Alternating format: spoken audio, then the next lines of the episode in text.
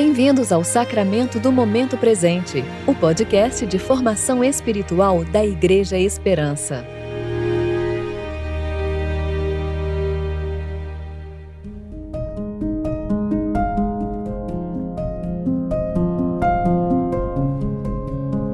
Hoje é segunda-feira, 13 de dezembro de 2021, tempo de reflexão do terceiro domingo do Advento. O teu reino é reino eterno e o teu domínio permanece de geração em geração. O Senhor é fiel em todas as suas promessas e é bondoso em tudo o que faz. Salmos 145, 13.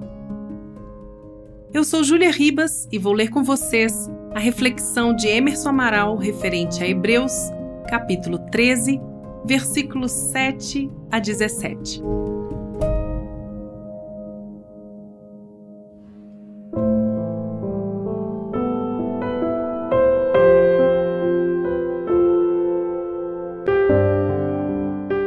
Lembrai-vos dos vossos líderes que vos pregaram a palavra de Deus, observando-lhes atentamente o resultado da vida, imitai-lhes a fé. Jesus Cristo é o mesmo ontem, hoje e eternamente. Não vos deixeis levar por doutrinas diversas e estranhas, pois é bom que o coração seja fortificado pela graça, e não por alimentos que não trouxeram benefício algum aos que se preocuparam com eles. Temos um altar do qual os que servem no tabernáculo não têm direito de comer.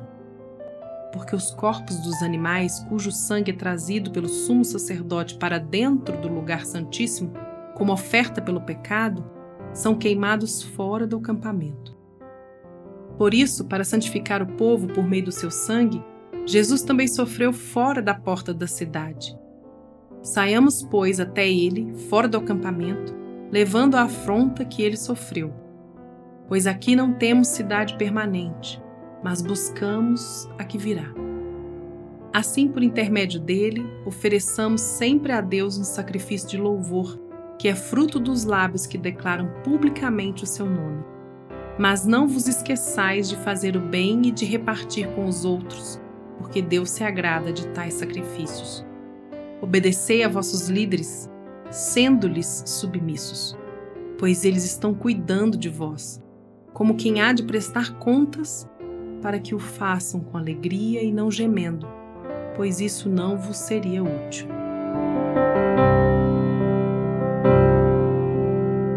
Obediência, submissão e imitação são palavras que saíram de moda em nossa sociedade. Mesmo que sejamos cristãos regenerados pelo Espírito Santo, o mundo tenta fazer nossa cabeça de que a autenticidade é o que cada um de nós possui de mais valioso. Portanto, não há por que desejar ser como alguém. O primeiro argumento para reforçar nossa autonomia talvez seja porque não há em nossa sociedade medíocre qualquer pessoa que mereça admiração. No livro Como Ferro afia Ferro, uma criança perguntada sobre com quem ela gostaria de se parecer quando crescesse. O menino responde que não gostaria de ser como ninguém, porque não há qualquer pessoa que o inspire.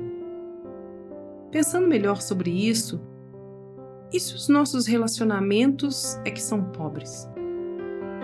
Se somos nós que não temos interesse de nos aproximar das pessoas para conhecer suas histórias e aprender sobre sua fé?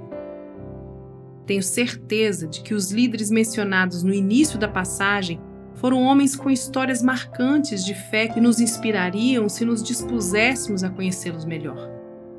Outro discurso mundano é que as falhas dos líderes os desqualificam a ser pessoas admiráveis. Cuidemos para que essa sementinha do mal não cresça em nossos corações. É bem provável que todos nós já tenhamos tido algum tipo de decepção com nossos líderes religiosos, afinal, são homens comuns como nós. A Bíblia não nos deixa enganados em nenhum momento, por isso aponta para nós falhas em homens admiráveis, como Abraão, Moisés, Davi, Pedro e até mesmo Paulo.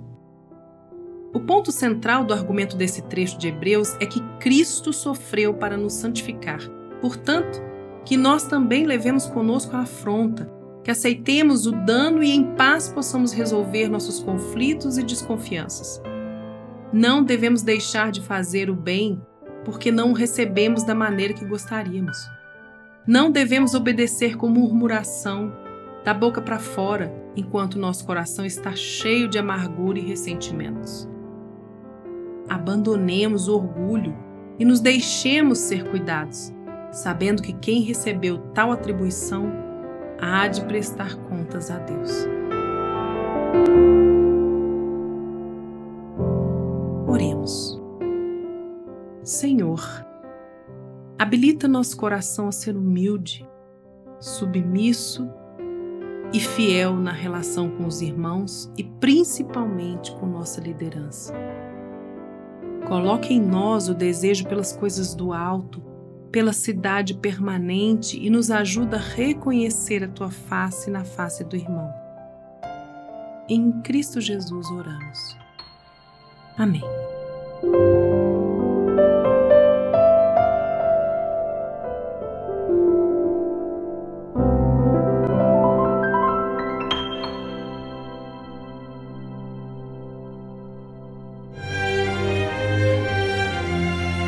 Você ouviu o Sacramento do Momento Presente, o podcast de formação espiritual da Igreja Esperança. Que a palavra de Deus habite ricamente em seu coração e preencha sua vida com sabedoria.